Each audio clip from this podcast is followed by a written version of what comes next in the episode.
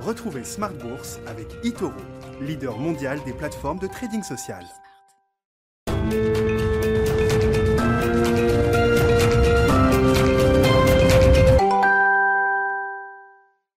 Et c'est reparti pour Smart Bourse, votre double dose quotidienne de marché en direct sur Bismart, chaque jour à la mi-journée, 12h30, 13h, et le soir, la grande édition, le grand digest de l'information économique, financière et boursière pendant une heure à partir de 18h30. Au sommaire ce soir, une journée boursière en Europe marquée par de nouveaux records, des records euh, poussifs certes, mais des records euh, tout de même. Pour les grands indices européens, le Stock 600, le DAX marquent des records historiques au cours de, cette séance, hein, une séance sans véritable le dynamique, mais les records sont là euh, aujourd'hui. Le CAC 40 a marqué un plus haut depuis euh, ses records historiques de l'année 2000. On est monté à plus de 6410 points avant que euh, les indices se tassent un petit peu en fin de séance. On termine légèrement positif à Francfort et on termine légèrement négatif à Paris. Ce soir, vous aurez le résumé complet dans un instant avec Nicolas Pagnès depuis la salle de marché de, de Bourse Direct. Dans le même temps, on notera que la dynamique fusion-acquisition ne faiblit pas. On a un deal majeur aujourd'hui annoncé dans l'immobilier en Allemagne avec Vonovia, la première foncière de logement euh, en Allemagne et en Europe qui rachète son concurrent Deutsche Wohnen pour 18 euh, milliards d'euros. Et puis on attend la confirmation d'un deal très attendu dans les médias avec euh, Amazon qui devrait pouvoir s'offrir les studios indépendants MGM pour environ 9 milliards de dollars. Voilà pour la, la thématique M&A aujourd'hui. On parlera des sujets de marché avec nos invités dans un instant, les trois invités de Planète Marché qui seront avec nous jusqu'à 19h15. Et puis euh, le dernier quart d'heure de Smart Bourse ce soir sera consacré au thème de l'éducation à l'occasion du lancement d'un nouveau fonds thématique chez Sycomore Asset Management. Et Frédéric Ponchon, gérant chez Sycomore, sera avec nous donc dans ce quart d'heure thématique de Smart Bourse à partir de 19h15 en plateau.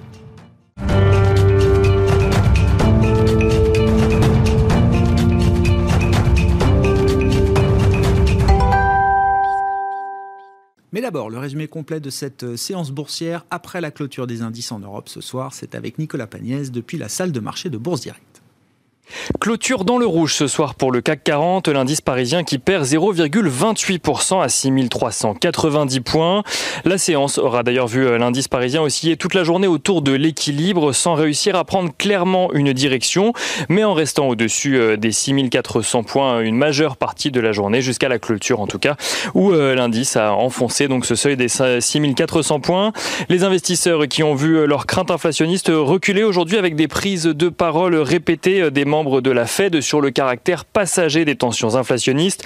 Un message répété hier encore par plusieurs membres de la Fed, Lael Brennard, gouverneur de la Fed, l'a appuyé dans une prise de parole, mais aussi les dirigeants des Fed d'Atlanta ou encore de Saint-Louis. James Bullard de la Fed de Saint-Louis a d'ailleurs martelé de son côté que la Fed ne réduirait pas euh, ses achats d'actifs avant que l'économie américaine ne soit complètement remise de la crise sanitaire. Et il a ajouté que ce n'était pas encore euh, le cas.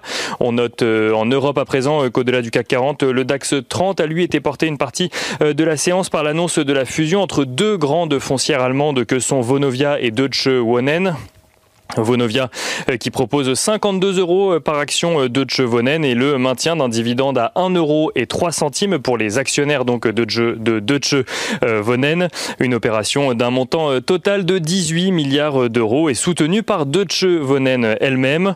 Dans le sillage de cette annonce, les cours des deux entreprises ont pris deux directions distinctes à Francfort. Vonovia recule de plus de 5% ce soir tandis que Deutsche Wohnen gagne près de 16% et Allemagne toujours, mais statistiques à présent, les investisseurs ont pu prendre connaissance euh, donc de deux statistiques clés euh, dans le pays. Aujourd'hui, le climat des affaires euh, au mois de mai tout d'abord est au plus haut depuis 2019. L'indice IFO ressort à 99,2 points sur le mois contre 96,6 points au mois précédent.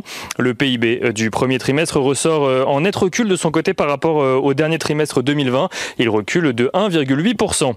Statistique toujours, mais aux États-Unis à présent, la confiance des consommateurs ressort inférieur aux attentes au mois de mai. L'indice en question, euh, mesuré par le Conference Board, s'élève à 117,2 points sur le mois, légèrement en dessous euh, du consensus. L'indice Case-Shiller, euh, qui mesure de son côté les prix de l'immobilier, montre une progression de 1,6% des prix donc de l'immobilier dans les 20 principales zones métropolitaines aux États-Unis, soit au-dessus des attentes du consensus.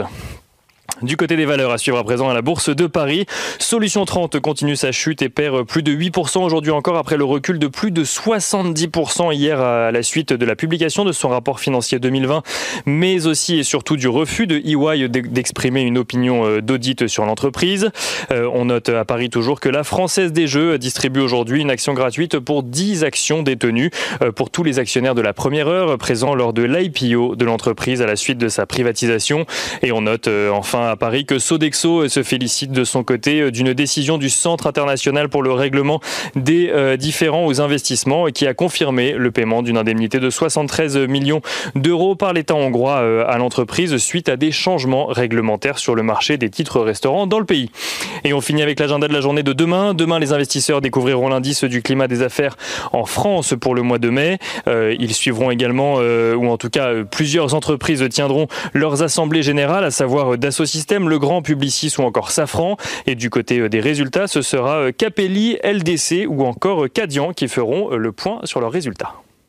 Nicolas Pagnès en fil rouge avec nous tout au long de la journée sur Bismart depuis la salle de marché de Bourse Direct.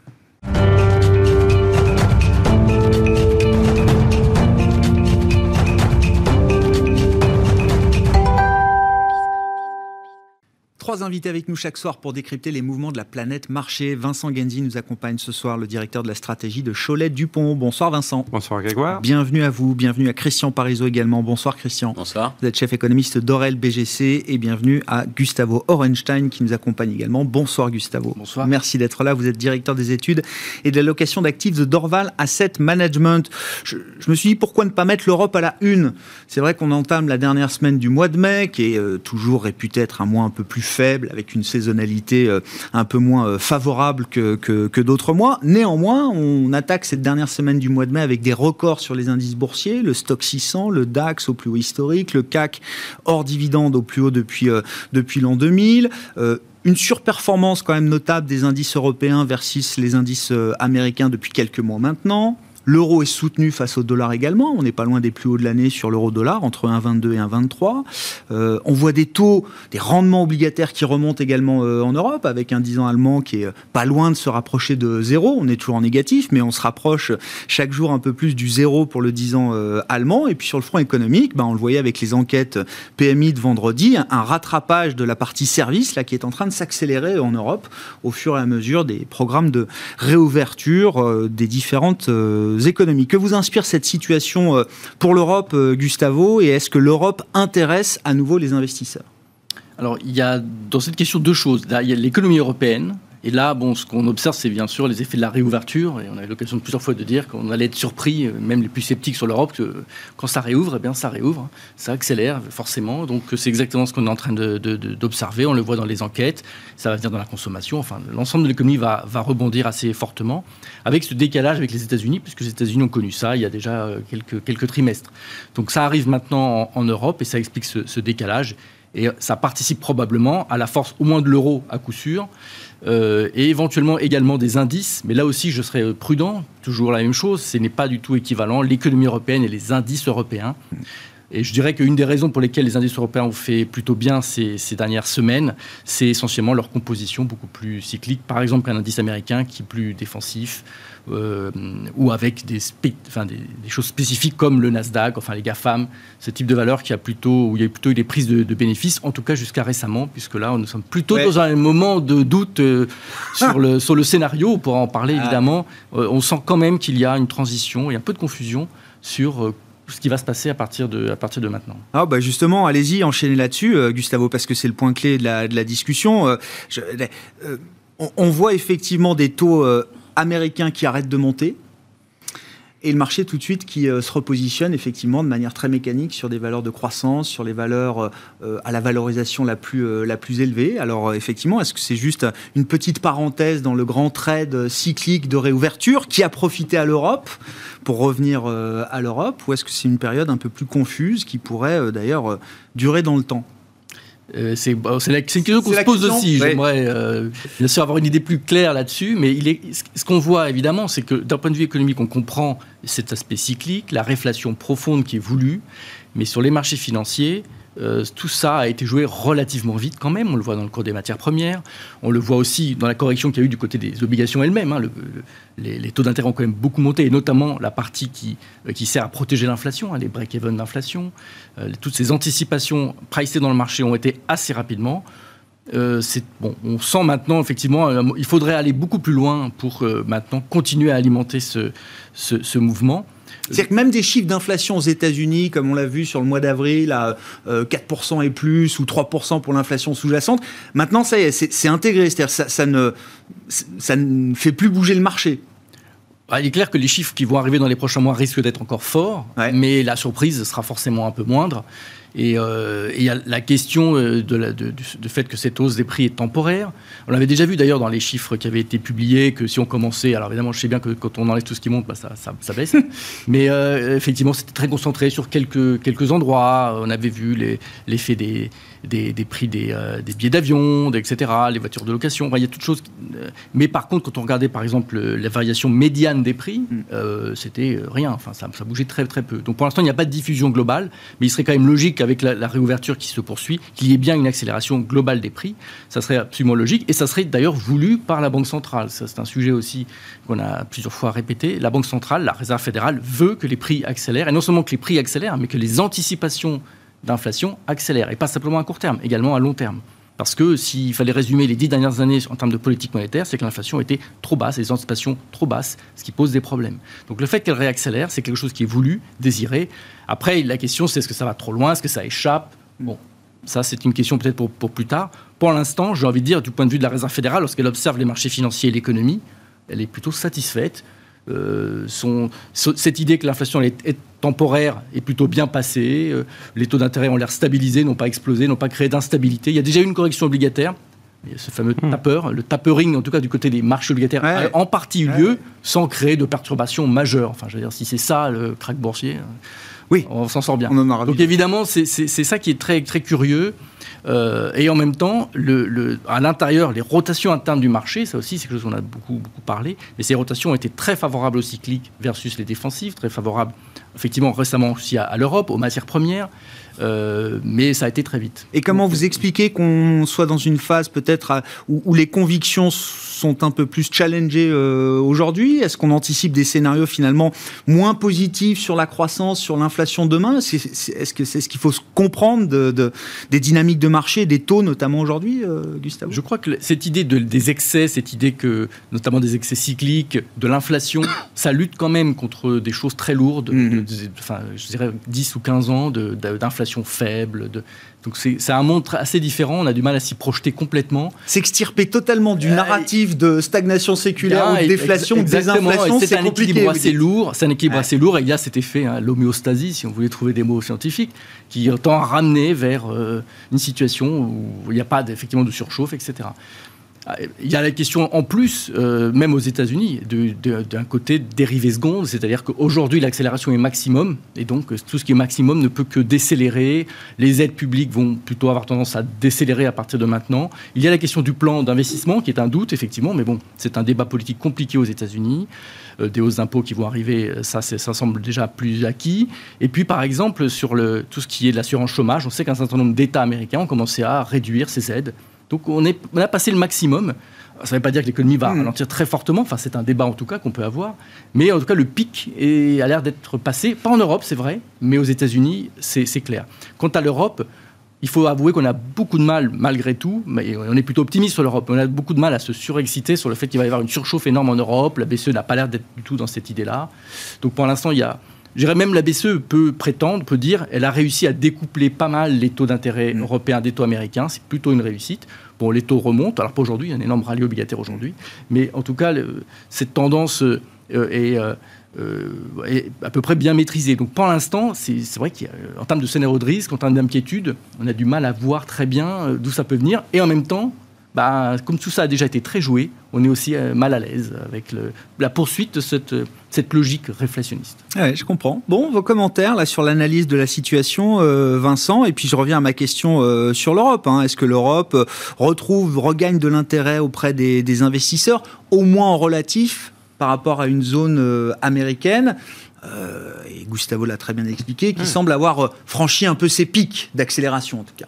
Oui, le, rythme de croissance a peut-être atteint son maximum, ce qui est pas tout à fait anormal, puisqu'on est à peu de choses près un an après le, grand creux qu'on a connu l'année dernière. Donc, euh, tous les chiffres de comparaison sont, sont, très favorables. Moi, je crois effectivement que quand on regarde les ISM qui sont au plus haut, ça ne peut que nous inciter à être un petit peu plus prudents sur le rythme de croissance. Et c'est, à mon avis, pour ça qu'on a sur les marchés obligataires américains également un petit reflux ou un certain calme qui s'est instauré. Je pense que les marchés ne regardent pas à un an, ils ne savent pas. Je pense qu'ils sont beaucoup plus court-termistes. Donc aujourd'hui, ils se disent voilà, on a eu une très forte accélération, on a eu un peu peur pour l'inflation, on a pensé qu'on pourrait avoir peur sur l'inflation, donc on a eu un, premier euh, mini, mini crack obligataire, mm. parce qu'il n'y a pas eu de grosses répercussions finalement en dehors du marché des taux. Euh, et aujourd'hui, on se dit momentum maximum passé, donc peut-être qu'il peut y avoir un certain calme, un retour au calme sur les marchés obligataires.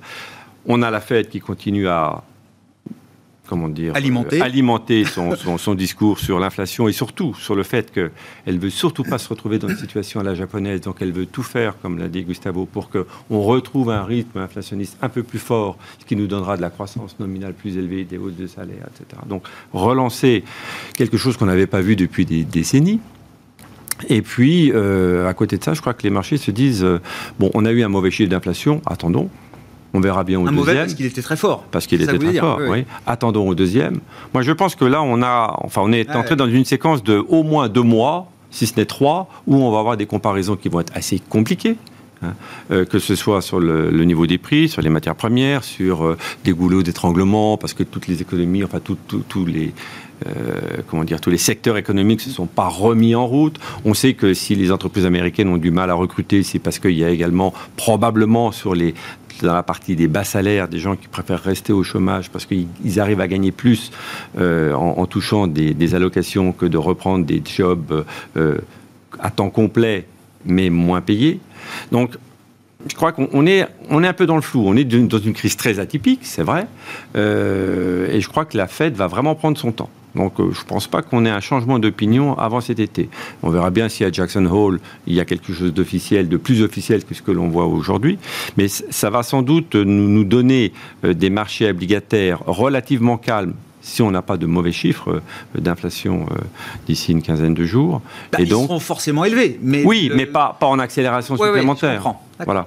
Et, et donc, c'est pas tellement étonnant qu'il y ait un retour d'intérêt pour euh, les États-Unis, pour qu'aux États-Unis, il y ait un retour d'intérêt sur les valeurs de croissance, sur les valeurs technologiques qui ont largement sous-performé depuis le début de l'année, voire depuis l'automne. Et donc, en fait, ma question de savoir si, Ça, les, États-Unis. Si, les investisseurs seraient intéressés à l'Europe, je, la pose au moment où finalement les forces du marché américain, les grandes valeurs de croissance et les grandes valeurs technologiques sont en train de retrouver de la marge. Oui, mais on ne sait pas on sait pas combien de temps c'est peut-être un rattrapage euh, sur ces valeurs dans le contexte actuel où on a des taux qui sont assez calmes.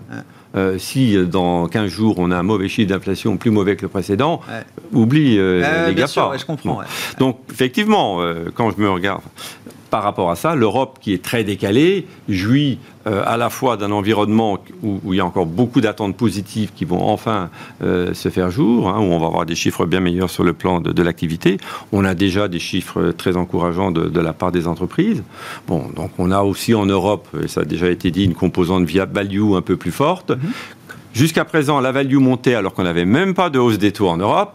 On commence à avoir une normalisation sur les taux en Europe puisque les taux ont remonté, il est normal que l'Europe euh, relève la tête et que certains investisseurs se disent, même aux États-Unis, bah voilà, je commence à, aller regarder ailleurs. Donc moi, on ne le voit pas encore forcément beaucoup dans les flux, mais je pense qu'effectivement, ce qui se vous, passe c'est le début de quelque chose du coup. Oui, bien sûr, bien sûr. Je sais pas. Dans les portefeuilles, ça doit oui, certainement. avoir une place. Euh, bah, dans les portefeuilles européens, il y a déjà beaucoup de valeurs européennes, mais dans les portefeuilles internationaux, euh, il n'est pas exclu euh, qu'il y ait effectivement un, retour de flux. Aujourd'hui, c'est pas c'est pas très manifeste, mais je, pense que le comportement des indices est assez encourageant de ce point de vue-là.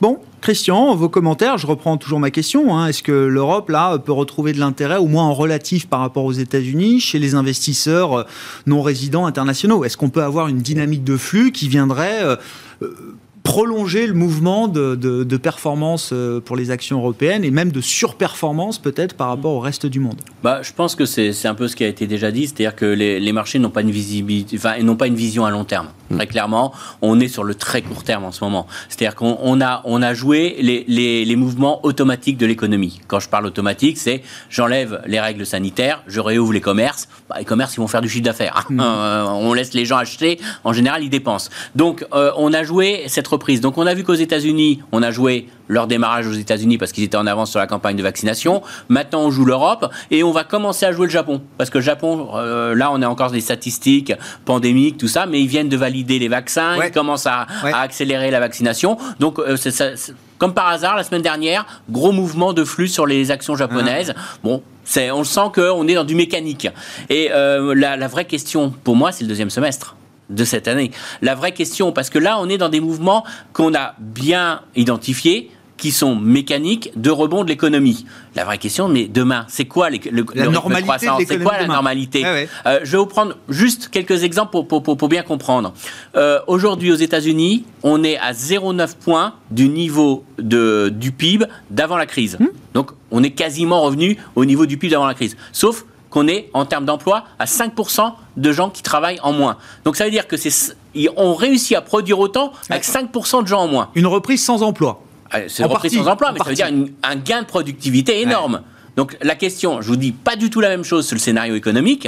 Soit ça c'est durable, ça, c'est très positif, c'est-à-dire qu'on a investi dans les technologies, alors on a peut-être trouvé des bullshit jobs, alors on a mis des gens un peu de côté, on s'est aperçu qu'on avait fait des gains de productivité. Si vous me dites que ça, c'est bon, c'est-à-dire qu'on va avoir une reprise sans emploi, sans inflation, parce qu'on va avoir des gros gains de productivité, c'est génial pour le marché action. C'est le nirvana. Mm.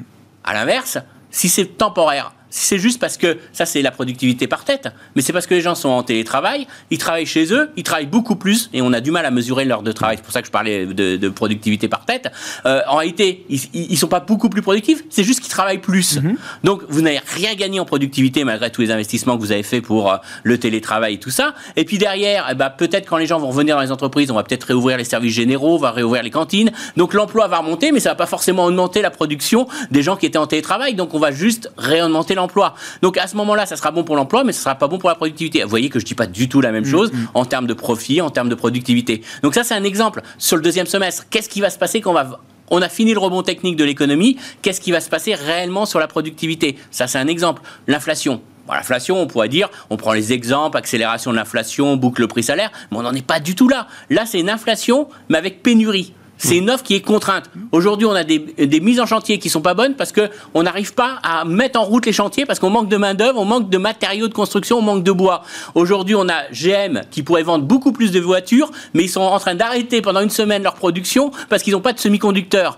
Alors, ces gens-là, ils sont pas en train d'embaucher, et vous n'allez pas me dire que ça va faire de l'inflation, ça. C'est un problème, c'est que l'Américain qui a eu sous son chèque Biden, qui a pas envie de reprendre les transports en commun, qui va acheter une voiture neuve, eh ben, manque de chance, GM peut pas lui donner.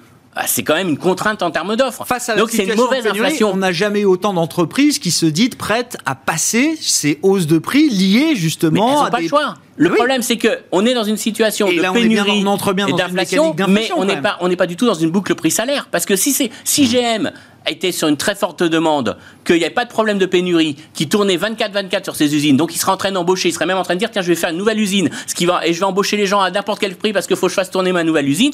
Là, je suis d'accord, on serait dans une boucle prix-salaire.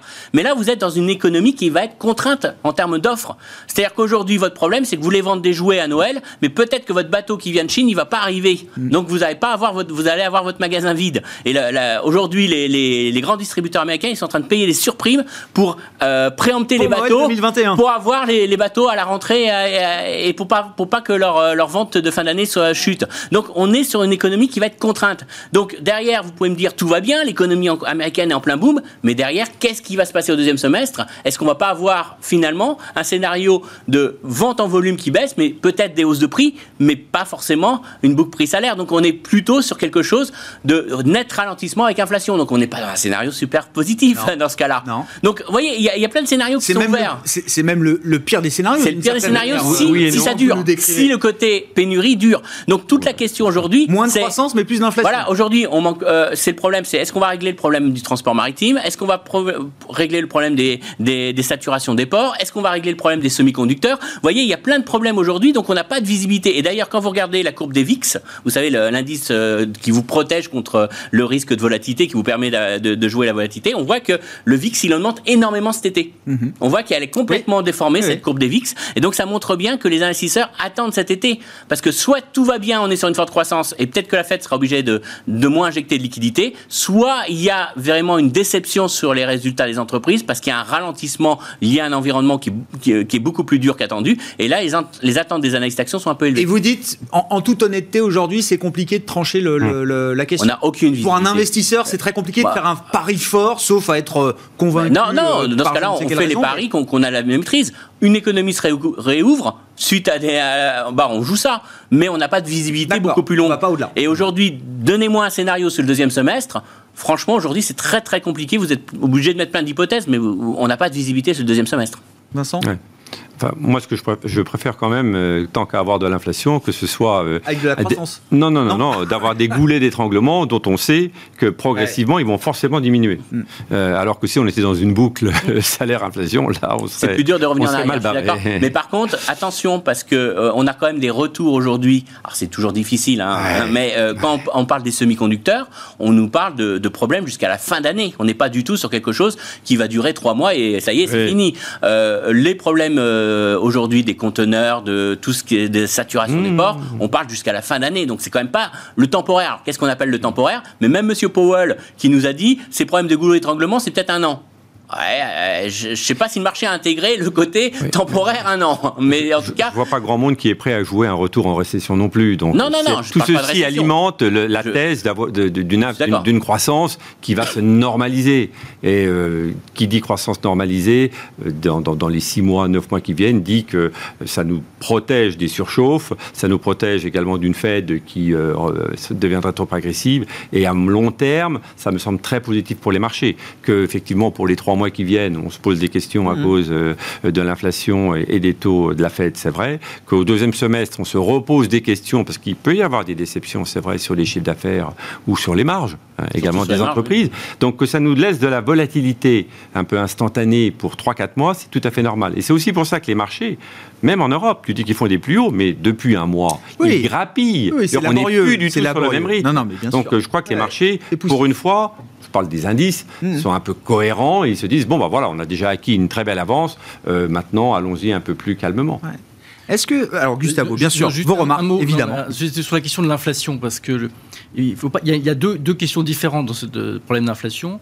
Le problème des, des euh, goulets d'étranglement est un problème de court, enfin court terme, je dirais même un an à la limite. C'est Mm. c'est juste que on voit bien comment ça va se régler par la production de certain nombre de choses. Par ailleurs, ça Quoi, enfin, mettre des usines ou des, des, des, des mines en route, euh, si on parle de matières premières, euh, ça, ça peut prendre du temps aussi. Non, mais on- n'a pas détruit les usines. Il y, a, il y a deux choses. Il y a, y a deux choses. Le, le- il, semblerait quand même que le gros de l'activité qui doit accélérer n'est pas dans le secteur manufacturier, qui lui va plutôt bien, mais c'est dans le secteur vrai. des services, a priori moins problématique. euh, euh, bon, peut-être pas. Après, je sais pas s'il va y avoir observé. fait du jus d'orange pour tout le monde. Ça, c'est encore une autre question. Mais, mais en tout cas, il- il- voilà, ça, c'est en train de réouvrir. Il y a manifestement de la place. Il y a de la place dans le tourisme, dans le voyage. Enfin, il y a quand même beaucoup de secteurs qui ont beaucoup, beaucoup souffert. Il faut bien les trouver. Les fameux 9 millions d'emplois, ils existent quand même. Ils sont là.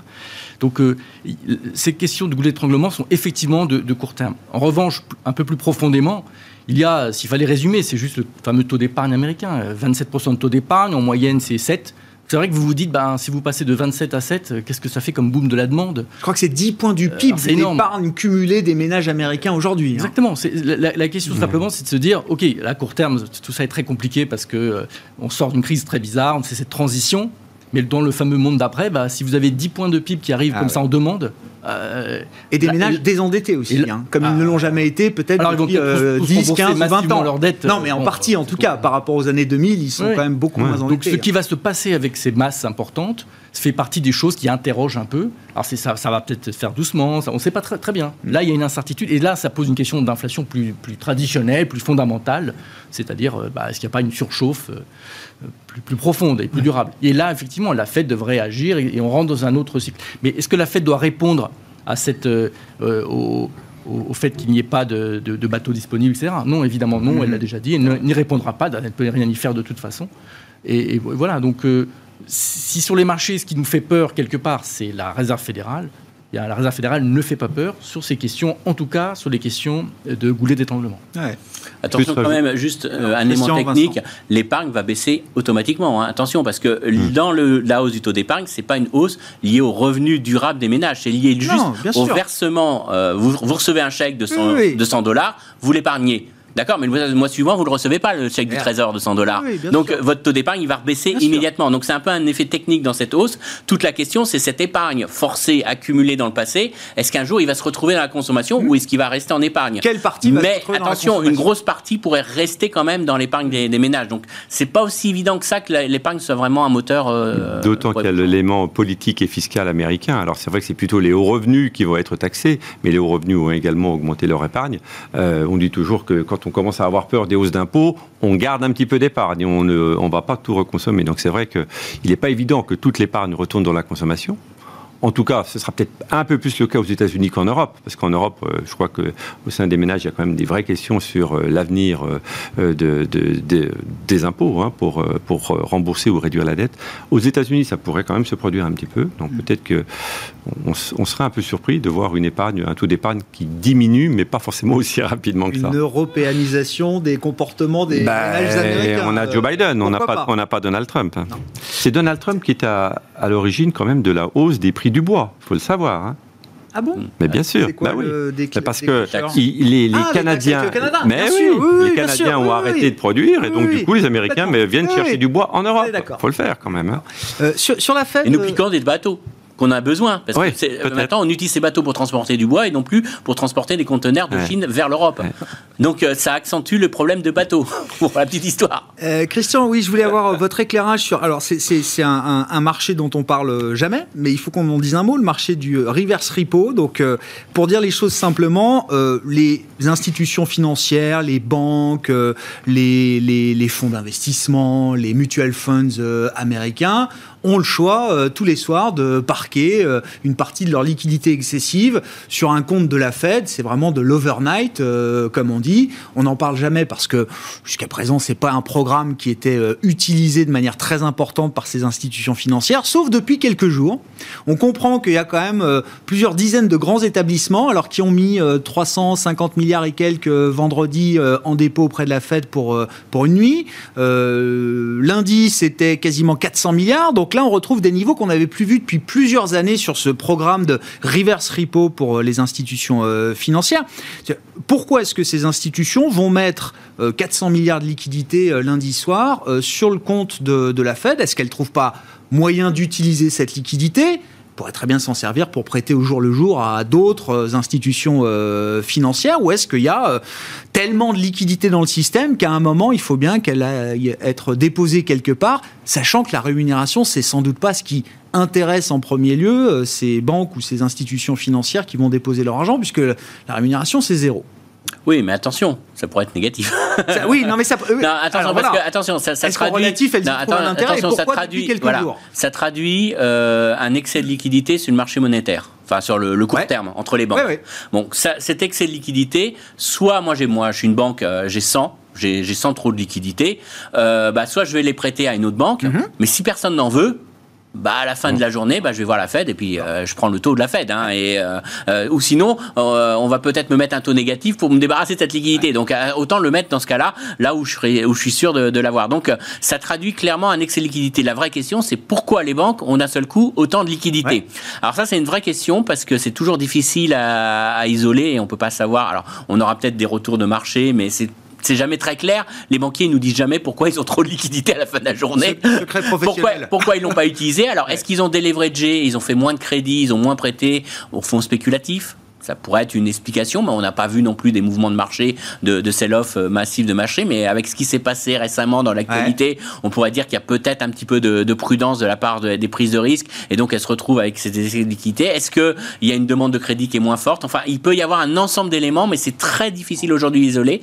Par contre, ça peut poser un problème à la Fed. Ça veut dire qu'aujourd'hui, il y a trop de liquidités dans le système. Oui. Donc, ça veut dire qu'elle en injecte un peu trop. On en vient au euh, tapering. On en vient au, tapering. Mais alors après. Elle doit être contente de voir ces chiffres, la Fed. elle se dit, bah, j'ai 400 milliards pas tous les forcément, jours pas forcément, parce que pas forcément. Elle préférerait que ces, ces liquidités servent à l'économie, financent l'économie, euh, génèrent la croissance. Alors, est-ce que c'est ah, encore une fois, faut se méfier sur un jour ou deux. Il faut quand même être prudent. Mais est-ce que ça traduit véritablement euh, un deleveraging, euh, un effet finalement on a trop de liquidités, la Fed injecte un peu trop et va peut-être ralentir un petit peu pour momentanément. hein. Attention, c'est on est au jour le jour là, on n'est pas dans des, dans des mouvements. hein. Donc en moyenne, elle fera toujours ce qu'elle dit, mais elle peut réduire un petit peu.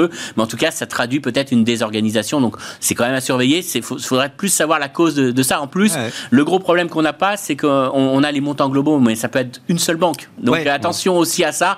On n'a pas, euh, on sait que ça peut être une Ça seule banque qui d'un seul coup. Voilà, il y en a une qui, a d'un- a, a- a- a seul coup coupé, euh, coupé toutes les carcères et tout, et, qui- et qui se retrouve à, à mettre. Donc attention à pas surinterpréter, mais en tout cas, ça, c'est à surveiller quand même parce que ça, ça montre qu'il y a un peu trop de liquidité dans le système monétaire, euh, dans le système bancaire aujourd'hui. Bon, c'est les chiffres d'un ou deux jours, mais c'est vrai qu'au moment euh, où on s'interroge sur euh, est-ce que la Fed va réduire son programme de liquidité justement pour les marchés, c'est Mm. intéressant, euh, Gustavo. Ah, J'ai envie de dire, alors, bon, d'abord, le, le- le marché monétaire américain, depuis, déjà depuis une dizaine d'années, a quand même euh, connu Ah pas oui. mal de, de, Ah oui. de révolutions. Ça, ça a beaucoup, beaucoup changé. Et même ces trois dernières années, il y a quand même eu pas mal d'épisodes euh, assez curieux, d'incompréhension. La Fed elle-même n'a pas, a dû, par exemple, se remettre à, à faire. Eux-mêmes, ils n'ont pas tout compris. Ils Non, dit. Ils eux-mêmes, de leur propre aveu, disons, bah, on a mal, mal calibré quelque souviens. chose. Ils ont dû Fin 2020, fin 2020, je dis pas de bêtises, hein, tout allait euh, pour le mieux sur le plan de la croissance, de l'inflation. Parce que les entreprises ont dû s'acquitter de certaines taxes en fin d'année, visiblement il y a un assèchement du marché euh, monétaire euh, euh, sur les dernières semaines de décembre qui ont obligé la, la Fed à mettre euh, des montants mais délirants. C'est-à-dire on parle de trillions de dollars au jour le jour dans ces marchés-là. Attention, c'est des injections de court terme. hein. Oui, oui, bien sûr. Mmh. Alors, Ils 24 mettent- ils heures après, mettent- c'est voilà, c'est- hein, évaporé, hein, c'est ça n'a Non, rien à bien voir avec, euh, Bien sûr, avec oui, des achats même. obligataires sur 10 ans. hein. Là, c'est Même, vraiment un court Comme terme. le dit Gustavo, enfin, quand même des problèmes de plomberie, quoi. Voilà, la plomberie, c'est très compliqué Mmh. euh, de, de toute façon, mais en plus elle a changé. La Fed elle-même n'arrive pas forcément à très bien calibrer tout ça. Euh, les, par exemple, les repo et reverse repo, les contreparties ne sont plus que des banques. C'est pas que des banques, c'est tout un ensemble d'institutions financières, des, des hedge funds, des, des- plein- beaucoup de choses. Et donc, euh, ils font face à quand même bon, un système beaucoup plus complexe que, on va dire, 10 ou 15 ans en arrière qui était déjà compliqué, mais avec un niveau de réserve beaucoup plus bas et une gestion différente. Donc euh, je crois que là, il y a un peu de trial and error, on dira, sur, euh, sur la politique monétaire et sur... Enfin, là, je parle de la plomberie de la politique monétaire. Pas, bien pas sûr. la Oui, conduite oui, oui. de base oui, des oui. taux d'intérêt. Et dont, justement, le tapering et le QE fait partie. Il ne fait pas partie, en réalité, d'une question de plomberie, enfin, en tout cas, en théorie, fait partie d'une question de politique monétaire. Ce n'est pas le même objectif. La plomberie, c'est autre chose. Euh, c'est effectivement assez compliqué. Et bon, ils font des, tout un tas d'instruments, dont le reverse repo, qui est un instrument relativement neuf par ailleurs, euh, pour essayer de contrôler un petit peu ce, de, tout Et cette arbitrer les flux, effectivement, sur ces, euh, sur ces exactement, marchés-là. exactement. Ouais. Bon. Non, je réagissais juste à ce que disait euh, Christian sur le, le deleveraging. Finalement, la seule classe d'actifs où il y a eu un énorme deleveraging ces 15 derniers jours, C'est les cryptos? Voilà.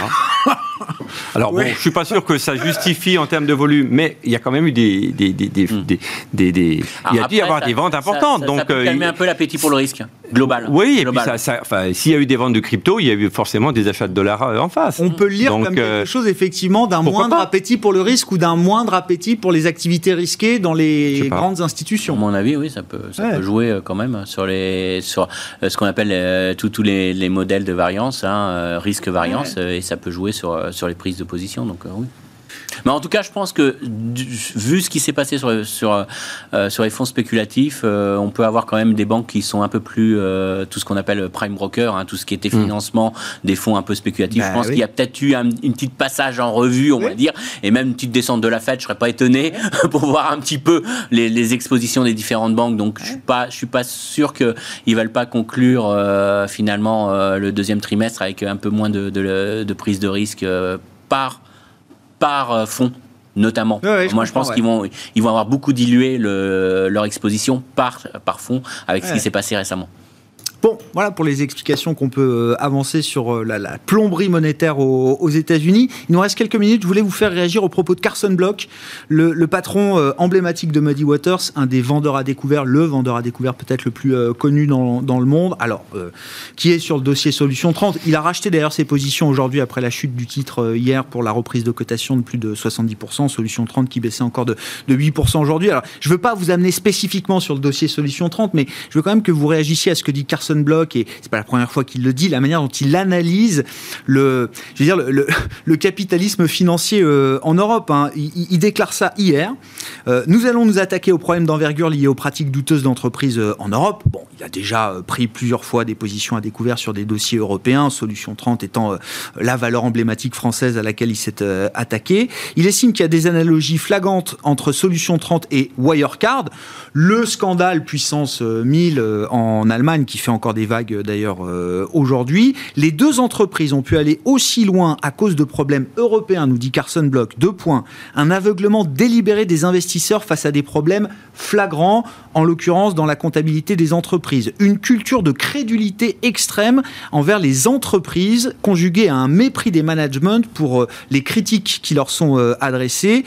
et tout ça donne un patchwork légal et réglementaire qui fait de l'Europe un terreau fertile pour les mauvais comportements des entreprises. Est-ce que l'Europe est un terreau particulièrement fertile pour la, mauvaise conduite des, euh, entreprises, euh, Vincent? Bah, je pense que c'est quand même un discours pro-domo, donc euh, il a tout à fait intérêt à dire voilà, regardez, je vous avais prévenu, j'ai eu raison, et la prochaine fois que je ferai une étude négative sur une valeur, vous m'écouterez plus. Premier point.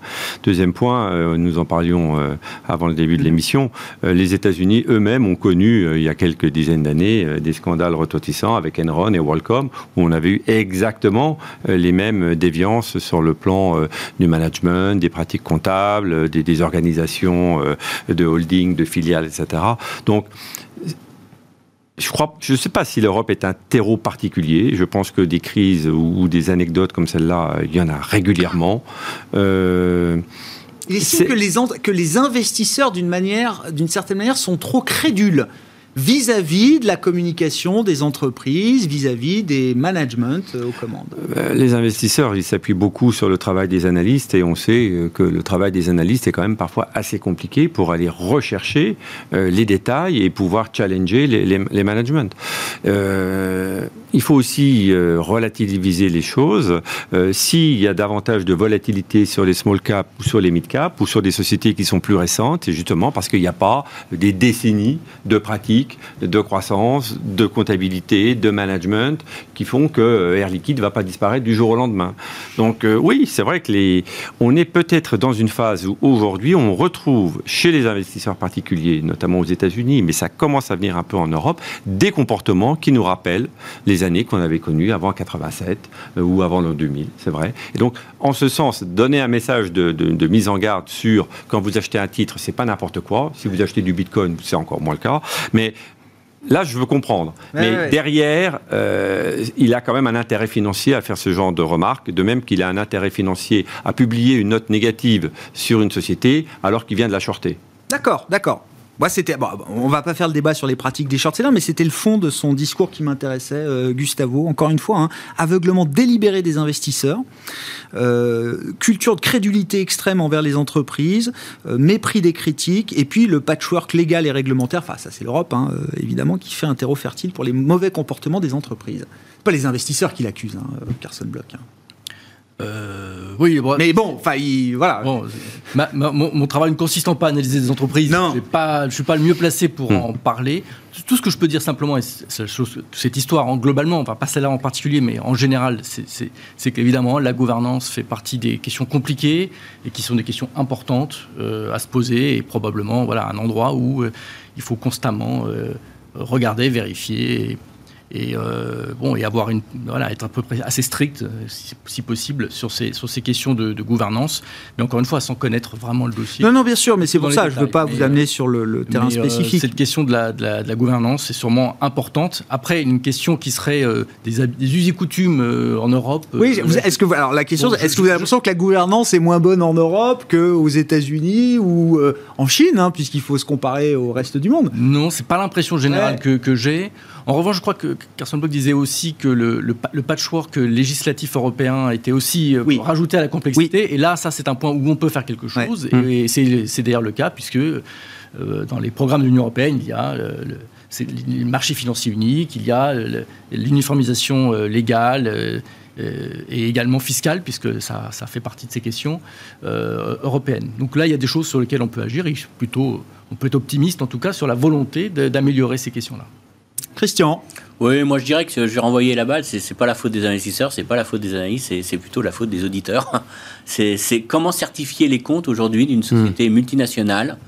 Aujourd'hui, alors je, n'accuse pas, mais euh, euh, comment vous certifiez les comptes d'Apple? Comment vous certifiez euh, les comptes des grosses sociétés qui font des optimisations fiscales à tout va, qui ont des, qui font extraire le profit où ils veulent et que voilà hmm. où passent les flux financiers? alors après, Heureusement, je pense qu'on est face à des gens honnêtes, mais si vous avez un escroc, vous mettez un escroc euh, sur une grande société. Euh, quand, il y a, une volonté de fraude, vous dites. Bah, maintenant, c'est tellement complexe. C'est tellement euh, complexe avec des paradis fiscaux mais ça, on peut renvoyer la balle. Hein. Pourquoi il y a encore des paradis fiscaux? Mais avec des histoires de paradis fiscaux, d'optimisation fiscale. Voilà, non, mais ça, non, mais ça, ça, contribue derrière. C'est euh, opaque tout ça. Alors après, vous avez un auditeur qui va amener, qui va amener euh, trois, trois personnes dans une salle, on va leur fermer, puis on va leur donner des factures à vérifier. Ils vont faire un sondage et puis ils vont vous dire les comptes sont très bons. Bah oui, ils ont fait un sondage sur trois comptes, alors qu'on sait que la société a 100 euh, filiales partout dans le monde euh, et que les flux euh, transitent un coup en Irlande, un coup aux Bahamas. Les, choses peuvent changer, Christian. On voit les actionnaires oui. d'Atos qui rejettent les comptes présentés par l'entreprise. Je dis pas que ça peut changer. première. mais il faut, faut, des histoires comme ça pour que ça change. Très clairement. Bah, derrière, on a eu quand même une crise financière. alors, c'était de la spéculation démesurée, mais derrière, c'était quand même des banques qui ont pris énormément de risques sans que personne ne s'en soit aperçu. Hein, je, les Man Brothers, il n'a pas fait comme ça d'un seul coup. Euh, on, a, il s'était audité les Man Brothers et on n'a jamais vu. Euh, je veux bien, mais il y a eu quand même une prise de risque excessive. Donc euh, on a réglé, enfin on a eu une régulation très forte. Alors tout le problème, c'est où on passe la régulation, où on passe jusqu'à quel point on la met. Mais aujourd'hui, je pense qu'on est véritablement sur un vrai problème aujourd'hui qui est les optimisations fiscales, les, toutes ces filiales, ces multiplications de filiales qui rendent très, pratiquement impossible d'enditer des gros groupes et ça laisse la place si on tombe sur des gens malhonnêtes, hmm. forcément à des, à des dérives. Hein. mais ça, c'est, je dirais, évident aujourd'hui, mais ça tient énormément à la complexité. Alors, est-ce que l'Europe contribue à ça par son morcellement? Et euh, sa réglementation, euh, je suis entièrement d'accord, ça, ça y contribue. Mais c'est derrière ça, c'est un vrai problème plus global. Donc euh, on va espérer qu'il y ait une vraie taxation qui tue les paradis fiscaux. Et là, je pense que ça va un petit peu assainir les choses. On verra ce que nous dit le G7 cette semaine. Visiblement, ils sont prêts à s'accorder sur un impôt minimal à, à 15%. Le G7, c'est déjà une première étape avant l'OCDE, peut-être demain. Merci à vous trois. Merci d'avoir été les invités de Planète Marché ce soir. Christian Parizeau, Aurel BGC, Gustavo Orenstein d'Orval Asset Management et Vincent Genzi Cholet-Dupont était avec nous en plateau ce soir dans Smart Bourse.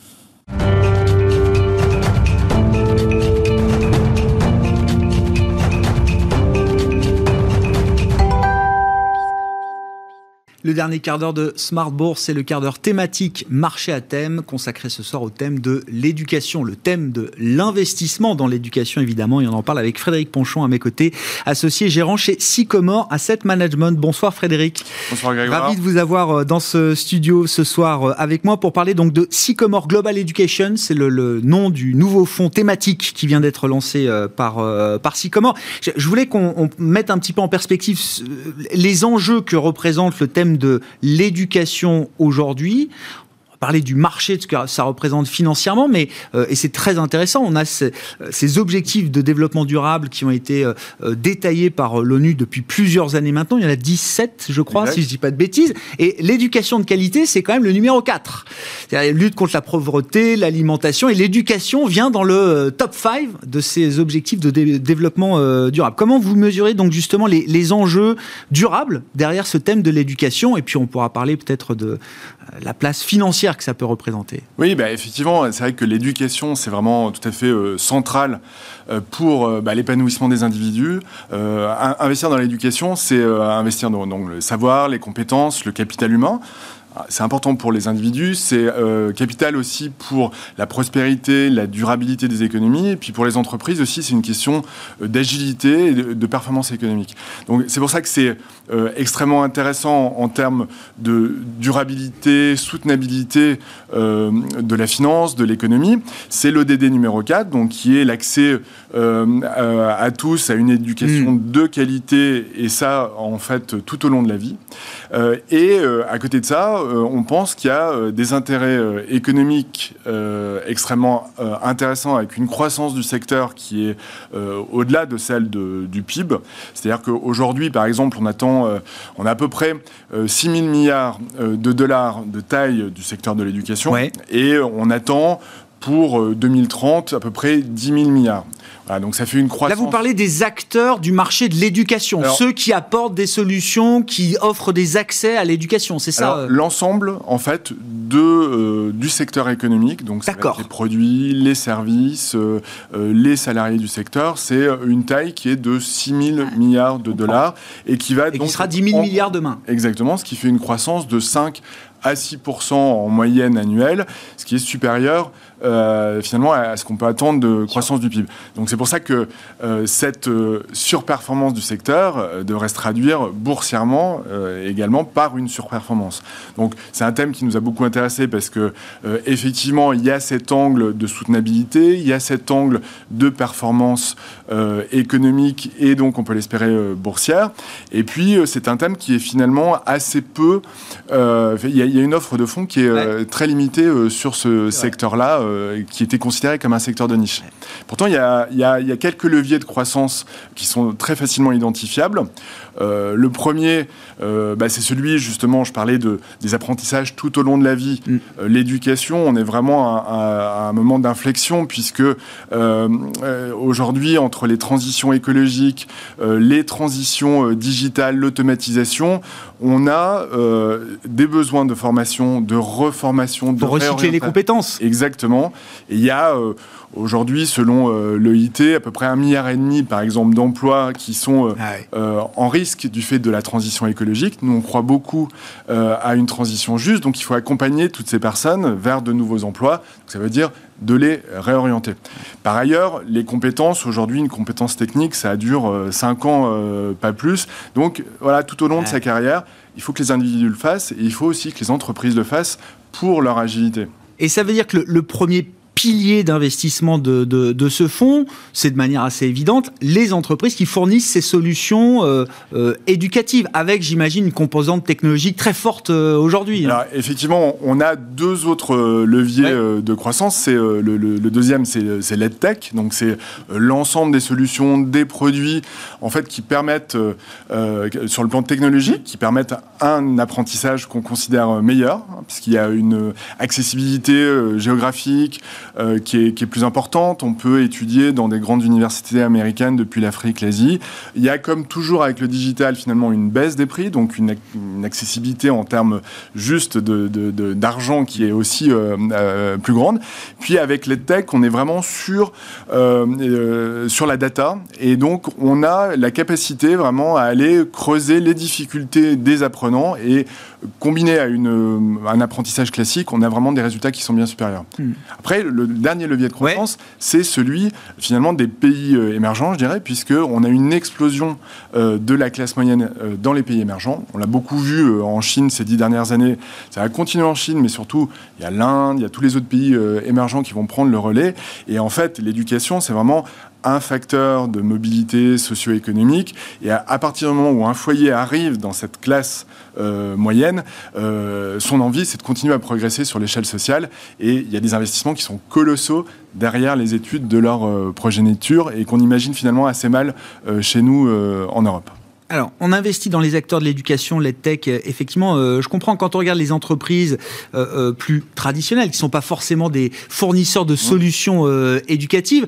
là aussi, le lien entre la, la, qualité de l'éducation et de la formation que vous offrez à vos salariés et la performance économique et in fine boursière, là aussi, c'est un lien, une corrélation qui est, qui est bien documentée aujourd'hui, Frédéric. Alors, effectivement, ce lien entre les efforts spécifiques de formation, la performance économique et boursière, c'est très documenté. C'est pour ça qu'on a euh, aujourd'hui choisi de, pour saisir l'opportunité en fait du marché de l'éducation, euh, d'organiser le fonds Ouais. en, en trois piliers. Un premier qui va être bah, finalement les, les fournisseurs de services euh, et de produits d'éducation. On va retrouver les écoles, les universités privées. On va retrouver les producteurs de contenu avec des noms très anciens type Pearson, Oui. John Wiles, qui est une des plus anciennes sociétés cotées aux États-Unis. Euh, à côté de ça, des sociétés de, de l'EdTech, euh, Tuyu, Chegg aux, aux États-Unis, et des sociétés comme Coursera qui vient de s'introduire en bourse sur la formation euh, continue. Donc ça, c'est le premier pilier qui va représenter à peu près euh, 60%, c'est l'objectif euh, du fonds. On a un deuxième pilier qui s'est qui, qui, qui s'est concentré, lui, sur euh, les facilitateurs d'apprentissage. Donc c'est tout ce qui est autour de l'étudiant, autour de, euh, euh, des professeurs. Ouais, je comprends. Et on va retrouver par exemple des foncières spécialisées. Il y a une foncière belge. Logement étudiant. Fior, Ouais, euh, voilà, qui est, qui est, qui est, très intéressante en Europe. On va avoir un troisième pilier, c'est vraiment l'originalité du fonds, euh, sur ce qu'on appelle les sponsors de la formation. Et donc là, c'est toutes les entreprises en fait qui vont utiliser la formation comme levier euh, de performance économique et d'impact positif sur la société. Et donc, on ne parle pas uniquement en fait de la formation pour euh, les collaborateurs, ça peut être pour les clients, ça peut être pour la société, ça peut être pour les euh, fournisseurs de ces entreprises. Peut-être quelques exemples. Attendez, il y a des entreprises qui vont faire euh, de, de fournir des solutions de formation à leurs fournisseurs, à leurs clients, qui vont en faire un levier opérationnel. Alors qui vont former leurs euh, leurs clients, leurs fournisseurs. Et euh, bah, tout simplement, dans notre secteur, celui de, de, de- de la finance, plus euh, les clients sont sophistiqués, plus ils sont formés, euh, bah, plus finalement on a de la valeur ajoutée, on peut proposer des produits de valeur ajoutée. Pour les collaborateurs, un exemple qui est assez évident, c'est celui par exemple de Filman, qui est le premier, euh, la première chaîne euh, d'optique euh, en, en Allemagne, Mhm. ce qui a très longtemps euh, limité leur croissance, ça a été leur capacité à trouver des opticiens. Donc ils ont décidé de former eux-mêmes leurs apprentis, 18 mois de formation, euh, un, euh, un diplôme d'État euh, à, à la suite de cette formation, euh, un master aussi en termes de direction de boutique. Et de cette manière-là, ils ont un avantage compétitif qui est euh, colossal par rapport bah, aux petits euh, indépendants ou par rapport aux Sûr. petites chaînes. Ouais, c'est une barrière à l'entrée énorme. C'est une Ouais. barrière à entrée euh, colossale. Il y a d'autres exemples euh, sur d'autres parties prenantes, comme euh, par exemple Mastercard.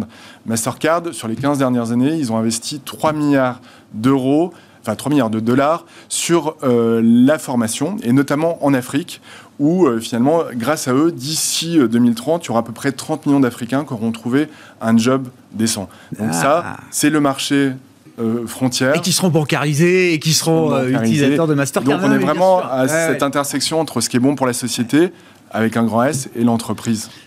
Fonds action euh, globale, internationale, forcément, euh, Oui. à vous en- entendre, Frédéric, il nous reste 30 secondes. En termes d'objectifs de performance, enfin même de surperformance, on comprend, euh, c'est l'objectif du fonds. Alors, bah, ce qu'on peut considérer, c'est qu'effectivement, si on a un secteur qui croît plus vite que le PIB, normalement, sur un horizon d'investissement action, on devrait faire mieux qu'un indice généraliste global, effectivement.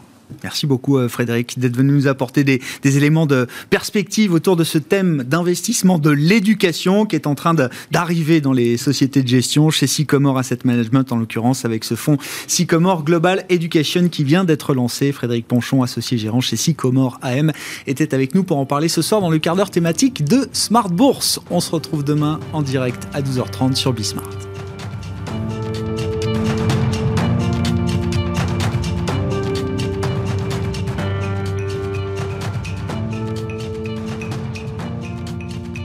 C'était Smart Bourse avec Itoro, leader mondial des plateformes de trading social.